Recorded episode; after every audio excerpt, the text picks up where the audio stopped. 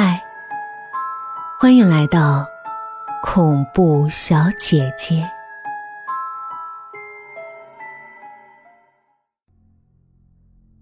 第二天出发时，小张有些心绪不宁，一个劲儿的舔嘴唇，好像有什么话要说。看着小张惊慌的神情，我猜昨晚偷偷哭泣的应该是他，这胆子也太小。一路上，郑姐也不说话。来到村边，只见农田里坟茔密布，四奶奶家就被几个新坟半包围起来，让人感觉也是墓群的一部分。来到跟前。我特地注意了一下院前的空地，果然寸草不生。郑姐吩咐我在外面等着，她先进屋看看。我发现院子里空荡荡的，几卷破席扔在墙根下，已经发霉变黑。难道这就是八年前盖尸体用的？正当我胡思乱想着。忽然听到屋内传来一声凄厉的惊叫，我心说不妙，一个箭步冲上去，刚要推门，门却开了，郑姐退了出来，疾步往外走。我往屋里张望，只见一个老人，面容扭曲，表情煞是恐怖。我不敢久留，扭头去追郑姐。怎么了？我问郑姐。郑姐并不说话，我感觉她脸上怪怪的，但一时也不知道哪儿出了问题。回到我们住的村委大院儿小张早就站在院门张望。小张见我一脸惊慌，情知不妙，随我进了房间，急忙问：“发生什么事儿了？”“不知道什么事儿，但肯定有事儿。”我把屋里的叫声和郑姐的表现说了一下，小张有些发抖。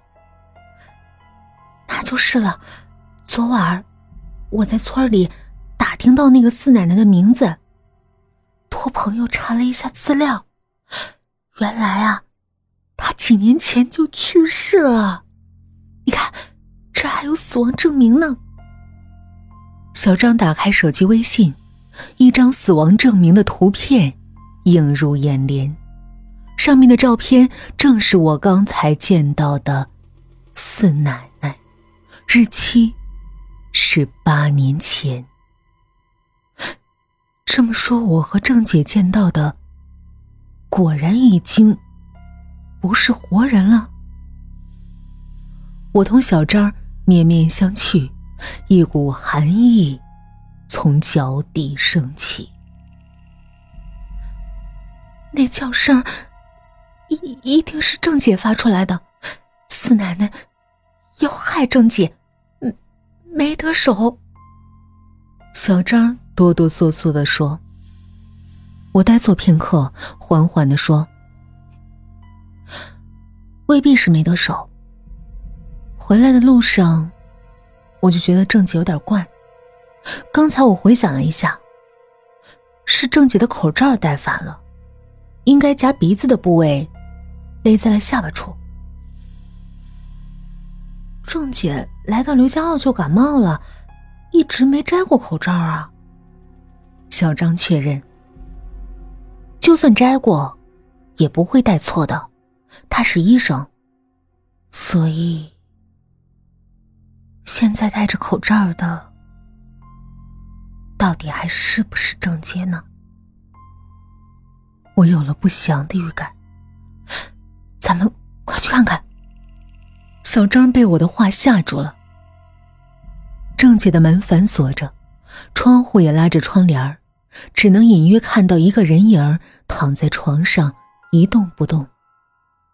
我们叫门，过了一会儿，屋里传出沙哑的声音：“我我没事，就是刚受了风。”感冒有点重了，要躺一会儿。我们对视了一眼，决定去找村长，问问死亡证明的事儿。路上，我问小张昨晚是不是被吓哭了，小张矢口否认，说晚上查到四奶奶的死亡证明就吓得没敢合眼，又说他似乎也听到了哭声，当时还以为是猫叫。看来，那就不是我幻听了。村长看到死亡证明的照片，吓了一跳。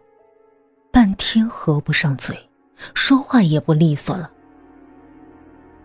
呃，八八年前，我我我我明明就火化了刘刘长河一个。刘长河就是四奶奶的儿子。小张，你想想，一个人走到火化场，要求把自己火化。还领到了自己的死亡证明。我本想跟小张开个玩笑，缓和一下气氛，没想到他面如土色，示意我看村长。村长呆立在那儿，身子微微发抖，豆大的汗珠顺着脸颊滚落下来。回去的路上。我俩默默无语，一个疑问浮上我的心头：为什么当时只火化了四奶奶的儿子？那儿媳呢？我对小张说：“你先回去照看郑姐，我去四奶奶家瞧瞧。”小张大惊失色，拉住我叫道：“，你不要命了？”但我心意已决。转身朝西走去，院子里依旧静得吓人。我咳嗽一声，见房门虚掩，敲了两下，推门进去。屋内采光不好，床边有一个人，隐在黑影里。四奶奶，我是医疗队的，上午来过一回。我对黑影说，黑影身形颤动。口齿不清的吐出几个字：“是鬼来拿我吗？”我心中一震，鼓足勇气走了过去。